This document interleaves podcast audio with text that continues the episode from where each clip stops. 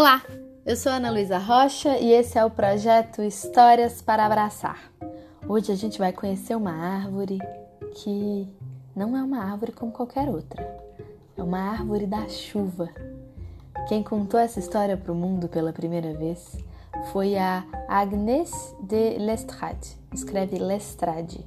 Em português eu imagino que se leia assim porque o nome da história está em francês, então eu li o nome dela com sotaque francês também, mas não tenho certeza. Não sei dizer quem traduziu para o português, mas foi o pessoal lá do site Contadores de Histórias.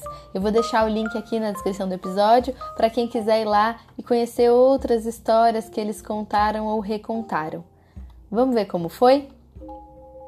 Era uma vez uma aldeia situada num terreno árido no meio do deserto.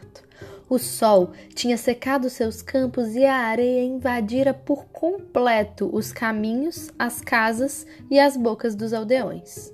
Apesar do calor sufocante, os homens tentavam lavrar os campos, retirando água de um poço, cada vez mais vazio.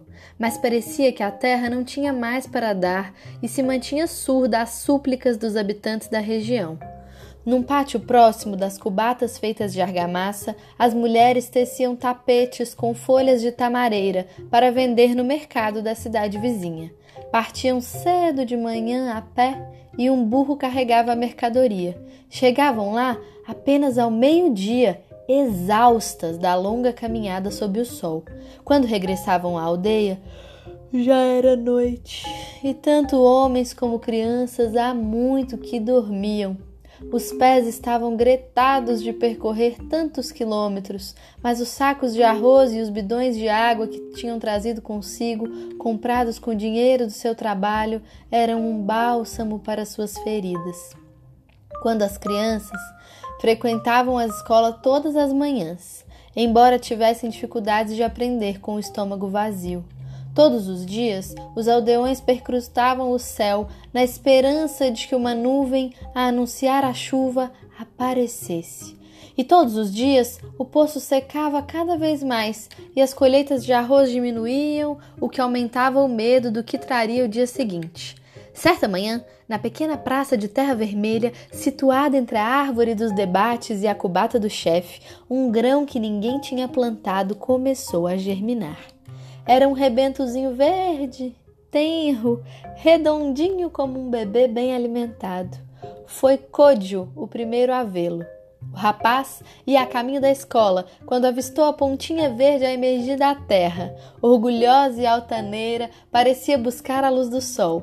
Code parou, observou-a e alertou a aldeia inteira. Em breve, todos os homens e mulheres e crianças se agruparam em torno da planta. É uma bananeira, disse um homem. É um coqueiro, disse outro. É uma tamareira, disse um terceiro. Seja lá o que for, disse o chefe, esta planta vai dar-nos comida e água se tomarmos conta dela.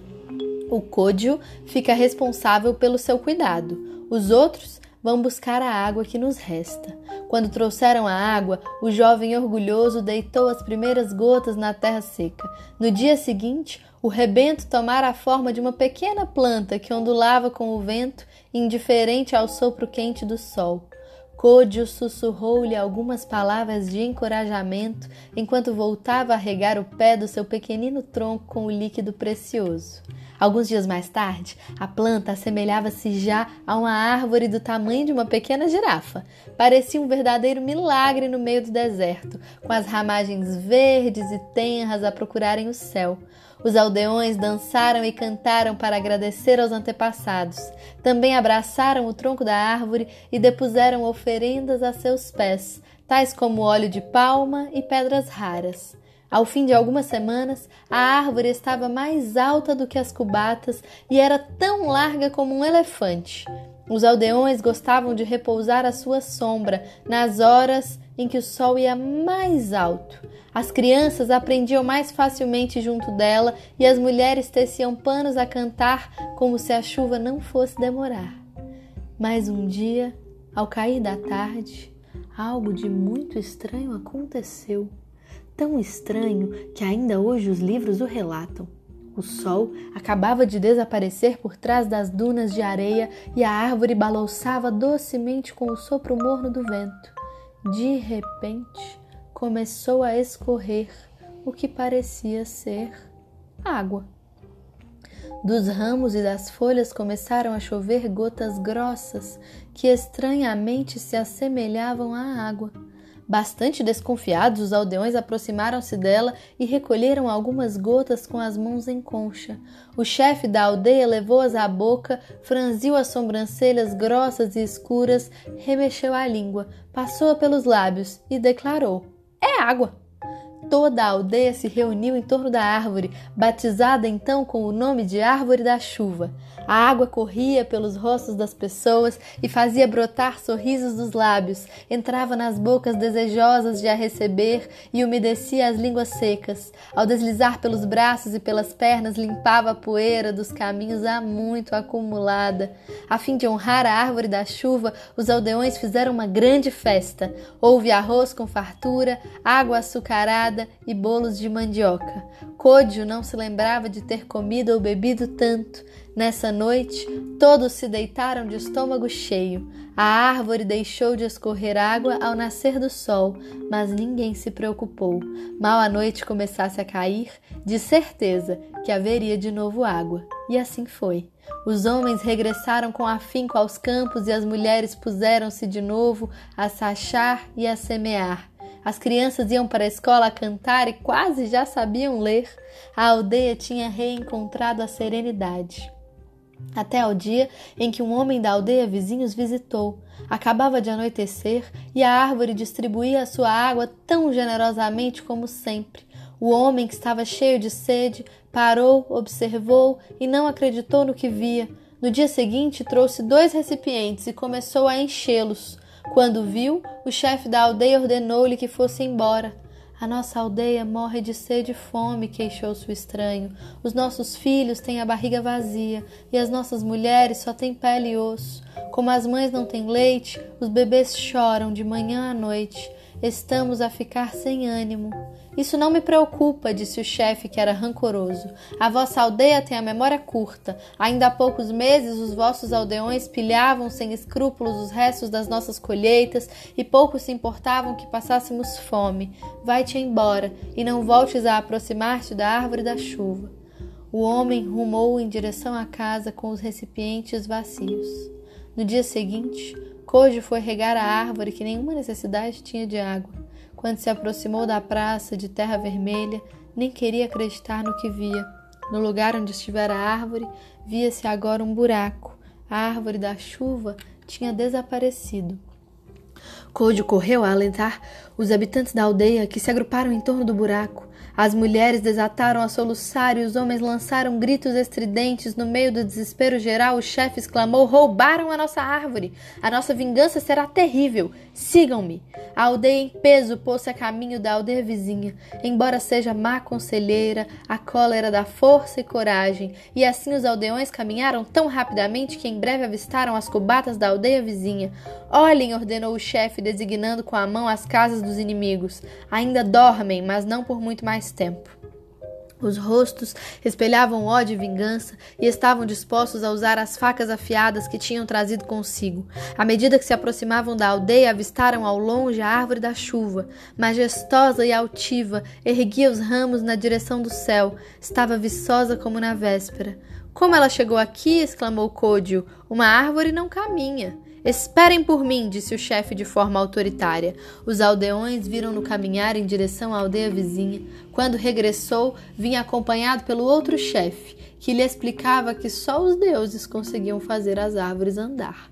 Se tivessem sido os aldeões vizinhos a roubá-la, nunca teriam plantado a meio do caminho, mas sim na sua própria aldeia. As suas palavras sensatas aplacaram a cólera dos homens sedentos de vingança. Quando a noite caiu, os habitantes das duas aldeias muniram-se de baldes, panelas e bacias e encaminharam-se para a árvore da chuva. Os olhares sombrios faziam adivinhar o ódio e via-se o cintilar das facas afiadas, mas da árvore não escorreu água. As folhas, os ramos e o tronco continuaram tão secos como a terra. Desesperados, os habitantes das duas aldeias regressaram à casa sem trocar palavra. Passaram-se semanas e passaram-se meses e a árvore continuou seca. Contudo, todos os dias, ao cair da tarde, os habitantes das duas aldeias encontravam-se sempre junto dela à espera de um milagre. Certo dia, uma mulher deu à luz perto dela, e as mulheres da aldeia vizinha trouxeram panos e água. Depois cantaram canções de embalar e acolheram a criança como se fosse sua. Pouco a pouco, começaram a conhecer-se melhor uns aos outros, partilharam refeições e as crianças tornaram-se amigas. As mulheres teciam tapetes em conjunto e iam vendê-los ao mercado. Partilhavam também água e arroz. Em breve, as duas aldeias pareciam apenas uma. Todos os dias, ao cair da tarde, os aldeões cantavam e rezavam juntos. Sentados debaixo da árvore, chegavam mesmo a esquecer que estavam à espera de chuva. E foi então que, uma noite, quando já ninguém o esperava, a árvore voltou a escorrer água, como se houvesse nuvens no céu. E aí? O que foi que vocês acharam dessa história? Nessa história, eu preciso contar um segredo para vocês. Eu tinha lido uma parte, ficado curiosa, achado interessante e resolvi que eu ia gravar sem saber o final. E que depois de acabar de gravar eu ia decidir se a história era um abraço ou não era. Foi uma surpresa muito boa. Ler essa história, conhecer a árvore da chuva enquanto eu conto o abraço para vocês. Não tive nenhuma dúvida, quando cheguei ao final da história, de que ela era um abraço caloroso, um abraço de aconchego entre as duas aldeias e a árvore da chuva. Espero que vocês tenham se divertido, que vocês tenham se aquecido e se refrescado. Quem tiver histórias para me sugerir, eu fico aguardando em historiasdanalu.gmail.com. Um beijo e até a próxima história.